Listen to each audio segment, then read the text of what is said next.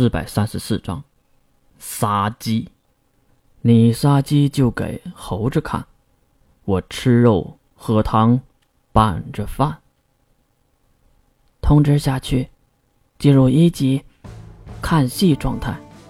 月的这句话让四周的人都愣住了，当然薛谷也是帮忙翻译了一句：“一级战备状态，看什么呢？滚回自己的岗位上去！”听到命令。狱卒们都开始拉起了警报，刺耳的声音在炫空岛的上空传播。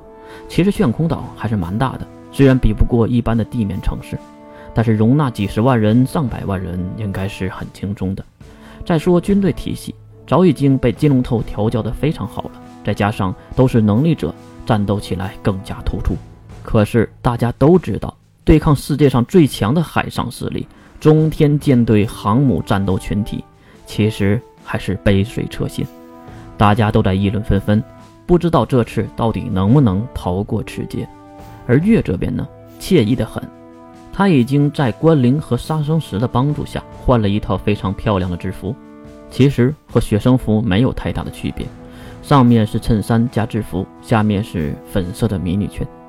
当然，为了突出大国风范，化为巨大黑色老虎的盘虎，还有西方龙种的梅龙。都匍匐在月的两侧，月则是坐在简易的木质王座之上，身边是小木桌，桌面上是杀生石刚刚沏好的茶水，还有一些关灵烹制的糕点。女王大人月就这样一口茶水一口点心的看着远处的舰队。为什么要看呢？因为战争并不是说打就打的，一般情况下，双方没有任何解决矛盾的方法。才会选择最下策的战争，因为战争是没有赢家的，只有输的多和输的少的。很快，对方也是在主舰上派出了小船，顺着完全没有任何风浪的炫空岛下面海域行驶过来。由于克隆圣物的原因，强大的能量压力压住了海平面的波动，所以在炫空岛的周围海域没有任何的风浪，平静的犹如茶水一般。女王大人。对方的使者前来觐见，一个血族上前传话，行的也是半跪礼节，让他们上来吧。是，血族人离开眼前的甬路，到一旁利用岛内的电话通知的海平面之上，打开了结界，放几个人进入了炫空岛，然后就是等待了几分钟了。毕竟对方是要乘坐月第一次来的时候坐的那个胶囊地铁。很快，几分钟过后。身穿华丽的几个人，手持枪支，簇拥着一个月看着都面熟的家伙走了过来。你就是潘多拉的女王？其他人都行了半跪礼，只有说话的男人没跪。当然，月这边的人也没有多嘴。男人向两面瞟了一眼，左边是血骨郑晓，还有金龙透、蓝雪灵等人站成一排；右边是水兵、师门、关灵、杀生师等人。看到月那木质的王座，男人还嘲笑了一声，然后看向他身后的两只巨兽。当然，男人也没看出那是什么。呵呵，真没想到啊！如此漂亮的岛屿之上，新成立的帝国女王，竟然是如此漂亮的女娃子啊！月当然不会理会他这种臭氧层次的对话。中天舰队来这里做什么？还有。你不应该自我介绍一下吗？男人又是嘲讽一笑，哼，我就是中天舰队刚新的独生子拉特姆 L 青，怎么吓到了吧？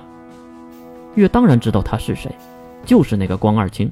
不过由于羁绊断裂的原因，对方并没有认出月。你好啊，拉特姆先生，您和您的军队。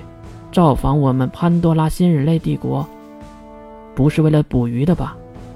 听到这话，宫二青直接喊道：“别以为你长得漂亮可爱就可以和我打趣儿！我母亲和妹妹的遗体在什么地方？还有他们是怎么死的？你得给我一个交代。对了，北维家师一族交出来。”一连三个问题问得月都皱眉头。当然，月也是马上瞪向一旁的金龙头，可能是想说你不是说快递的名头是我吗？金龙头耸耸肩，估计是想让自己家的女王再卖一个人情吧。毕竟这种好机会，金龙头怎么可能放过？任何事儿他都会毫不犹豫地拿来策划的。转回头的月回答了眼前的宫二清的话：“首先，你母亲和你妹妹的遗体是谁送去的，我并不知道，也和我们没有任何关系。另外，维加斯一族人是我的子民，我不会交出他们的。”这话说完，月看向一旁的小薇，小薇眼里满是感激，看上去金龙涛的策划成功了。哎，我的天哪，真有趣儿啊！女王大人，你就没看到那边的舰队吗？